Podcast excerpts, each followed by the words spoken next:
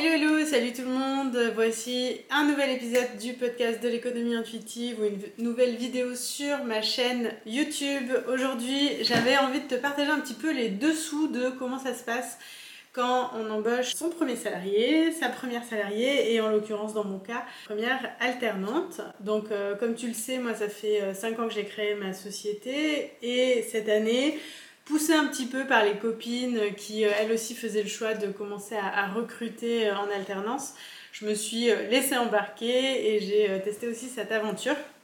Parce que oui, c'était une grande aventure sur plusieurs aspects. premier aspect, c'est que au tout départ, moi j'avais créé une entreprise pour travailler seule et du coup ça vient complètement chambouler bah, ma façon de travailler, ma façon de voir mon activité professionnelle et tout ça.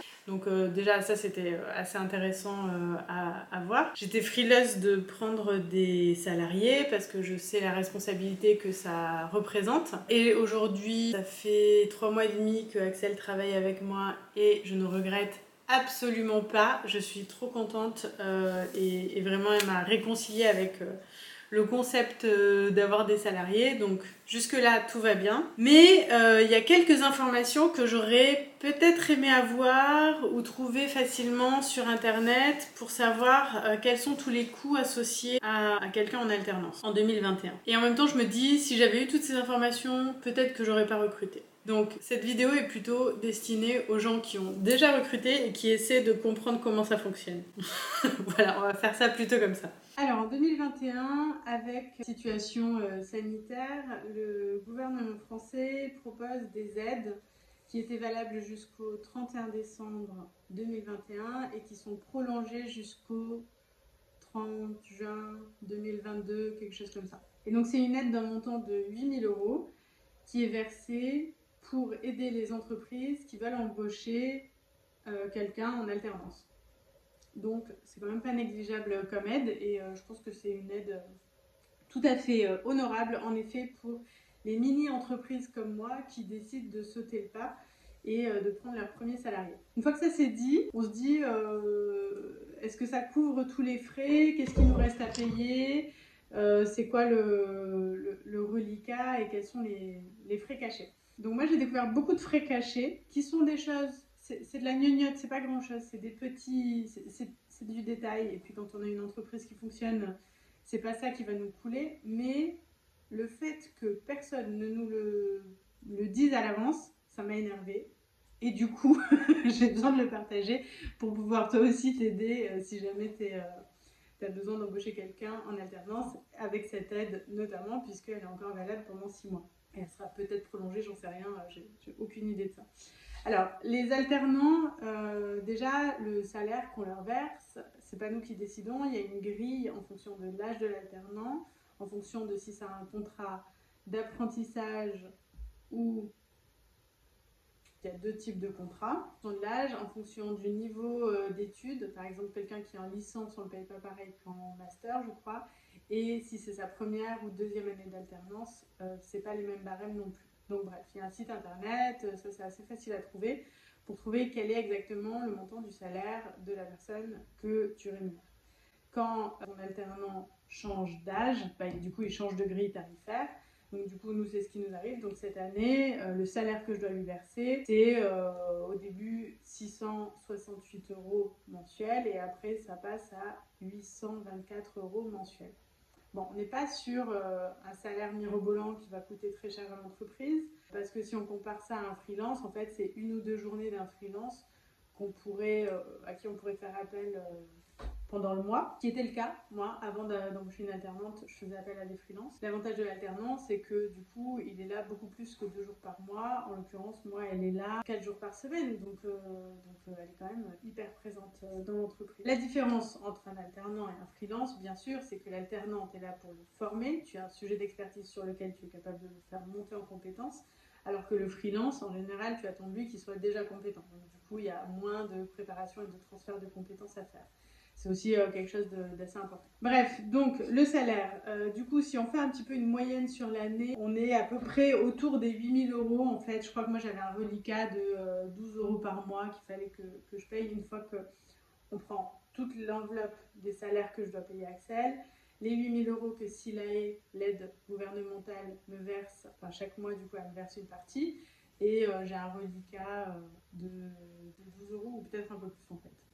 Mais bon, bref.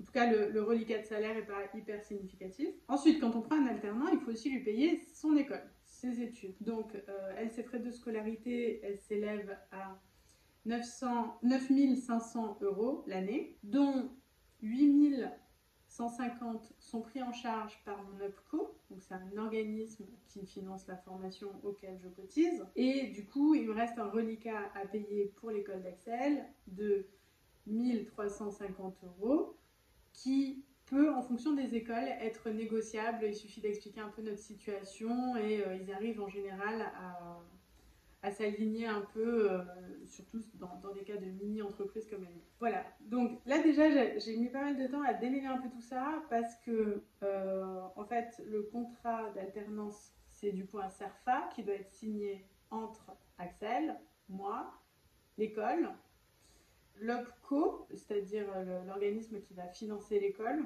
Il y avait ma comptable aussi dans l'histoire, et puis, euh, il fallait qu'on attende des actions euh, du gouvernement à travers euh, le dispositif SILAI. Bref, ça fait six intervenants pour signer un seul CERFA. C'était un peu compliqué. J'ai mis trois semaines à démêler le truc de qui fait quoi, pourquoi, comment, dans quel ordre. Mais on a réussi et finalement, c'était pas le, truc le plus compliqué. Ça passe assez bien en fait. le truc qui était compliqué, c'est que SILAE, quand ils reçoivent le CERFA après le début du contrat, ils nous envoient un papier qu'il faut qu'on renvoie par la poste et alors là, franchement, j'ai mis trois semaines à comprendre qu'il fallait envoyer le truc par la poste parce que essayé sur le site internet, ça marchait pas. En fait, non, il faut juste par la poste traditionnelle, il faut pas chercher. Une fois que le truc est en route, voilà, le, premier mois, ils ont pas pu me payer euh, la mensualité, mais du coup, sur le deuxième mois, ils m'ont payé les deux premières mensualités. Et maintenant, c'est bon, euh, la machine est en route et tous les mois, ils me versent euh, à peu près 600 euros pour euh, payer le, salaire d'accès. Concernant l'école, c'est pas de l'argent qui est sorti directement de ma poche, puisque l'OPCO va directement régler l'école, donc ça se passe entre eux, et puis moi j'ai plus qu'à payer le reliquat à l'école directement. Ensuite, on est censé fournir du matériel, donc en fonction de ton métier, etc., euh, tu verras le matériel que tu as à fournir. Euh, moi j'ai pris un ordinateur qui m'a coûté 1000 euros et qui fait du coup partie des frais qui sont associés au fait d'avoir pris une alternante et non une freelance, parce que la freelance en général va venir avec son propre matériel. Jusque-là, on était sur des frais qui étaient à peu près anticipés et, je m'attendais pas mal à, ce genre de choses. Arrive ensuite la petite série de surprises qui se sont cumulées avec euh, pas mal de mails et finalement d'administratifs à faire. J'ai dû générer quelques changements dans mon contrat auprès de ma comptable et expert comptable euh, puisqu'elle a plus de choses à gérer maintenant que nous sommes deux que quand j'étais toute seule. Donc, pour immatriculer mon établissement, alors je sais plus, peut-être que c'est à l'URSSAF, ça doit être un truc comme ça, pour immatriculer mon établissement comme étant un établissement qui reçoit des salariés, j'ai dû payer 120 euh, euros Pour générer une fiche de paye, puisque chaque mois j'ai l'obligation de générer une fiche de paye pour Excel, et on doit en plus uploader cette fiche de paye sur le site de Silae pour justifier des aides qu'on reçoit tous les mois. Pour générer cette fiche de paye, ma comptable me prend 29 euh, euros par mois. Euh, si jamais Axel a un congé maladie, ce qui peut tout à fait arriver étant donné la situation sanitaire, il faudra que je fasse une déclaration supplémentaire qui me coûtera 35 euros. La comptable me demande de payer également 30 euros de frais de logiciel par an pour qu'elle puisse générer la paye. Et euh, à la fin du contrat, pour faire le solde de tout compte, il y aura aussi une facture de 66 euros. Donc tout ça, euh, ce sont les frais hors taxe qui sont liés à la gestion comptable de euh, ma salariée. Donc on est sur 120 plus 30 plus 66 euros. Ça c'est sur annuel. Et ensuite on rajoute à ça 29 euros mensuels. Tout ça étant hors taxe. Ensuite, j'ai l'obligation de l'inscrire à la médecine du travail parce qu'il faut qu'elle aille faire sa visite médicale de début d'embauche. Euh, donc pour ça, j'ai dû payer une cotisation plus un abonnement annuel ou je sais pas quoi. Ça m'a coûté 50 euros plus 90 euros pour la médecine du travail. J'ai des cotisations URSAF, alors ça, j'ai pas très bien compris. Je crois que c'est pour sa retraite que je cotise quelque chose. Bon, euh, je paye 5 euros par mois à l'URSSAF concernant Excel, sachant que concernant euh, mes propres salaires, je paye beaucoup plus. Mais là, on a des exonérations, etc. Mais moi, j'avais compris que comme il y avait des exonérations, du coup, il n'y avait pas d'URSSAF à payer. Au final, il y a 5 euros à payer par mois. On est d'accord, c'est pas grand chose. On nous dit que c'est exonéré, mais au final, il y a quand même des trucs. Bon, c'était un petit peu ça là qui m'a agacé parce que euh, c'est assez compliqué à comprendre en fait tous les, tenants et les aboutissants. On a d'autres obligations. On est censé avoir un document unique DUERP, un truc comme ça. Bon, moi j'ai une association qui s'appelle RHTPE qui est localisée dans le village dans lequel est immatriculé mon établissement. Il n'y en a pas partout en France. Pour une fois, le fait d'habiter à la campagne, c'était euh, une aubaine, puisque du coup, on a eu euh, accès à cette association dont euh, la vocation, c'est d'aider gratuitement les TPE qui recrutent et pour les aider à faire face à toutes les obligations RH. Du coup, ils m'ont donné pas mal de documents, notamment un, guide pour l'entretien annuel avec ma salariée, et puis euh, des, espèces de modèles de documents obligatoires qu'on est censé avoir quelque part. Et euh, il m'a même amené, euh, puisqu'il est venu du coup à la maison, Et il m'a même amené des affichages obligatoires, puisque dans tout établissement, on a un certain nombre d'affichages obligatoires, ce qui est particulièrement sympa quand on travaille dans son salon, mais c'est comme ça. Dernière obligation que j'ai découverte pour l'instant, et je ne suis pas à l'abri de nouvelles surprises, c'est la prévoyance et la mutuelle. La prévoyance est obligatoire. Je ne sais plus combien elle coûte. Donc la prévoyance, c'est si jamais elle est malade, c'est pour maintenir son salaire. Ça, c'est euh, obligatoire, on n'a pas le choix. Par contre, j'ai le choix de quelle prévoyance je peux prendre. Pour faire ce choix, moi j'ai fait appel à un courtier qui m'a coûté 50 euros ou qui peut prendre des commissions sur les contrats de prévoyance qu'on choisit. Et du coup, elle m'a aidé à choisir le contrat avec la prévoyance qui est adapté par rapport à ma convention collective parce que j'ai certains niveaux d'obligation, etc. Et du coup, si je prends pas le bon contrat et qu'il lui arrive quelque chose et qu'elle est mal couverte par rapport à mes obligations sur ma convention collective, ça met le bazar et je pourrais aller au prud'homme. Donc du coup, j'ai fait appel à un courtier qui va conseiller, qui m'a dit voilà, ça c'est la solution zéro risque qui couvre toutes tes obligations selon ta convention collective. Donc, j'ai souscrit à cette prévoyance. La prévoyance, je crois que c'est 50% moi qui la paye et 50% elle qui la paye. C'est quelque chose comme ça. Et ensuite, je, peux, je dois aussi, je dois lui proposer une mutuelle. Par contre, la mutuelle, elle a le droit, si elle le souhaite, de la refuser. Ce qui en général, enfin ce qui arrive assez souvent euh, chez les alternants, parce qu'en général, ils ont déjà une mutuelle avec leurs parents qui leur plaît déjà bien, et voilà. Mais euh, bon, ça peut faire partie aussi du processus et des choses que euh, l'entreprise euh, propose et, et, donne à ses salariés une mutuelle qui est en général contractée avec le contrat de prévoyance, puisque ça fait partie à peu près des mêmes types d'organismes. Voilà, je t'ai dressé un petit peu le portrait des, des petits frais cachés. Sincèrement, ça fait trois mois et demi qu'elle a démarré.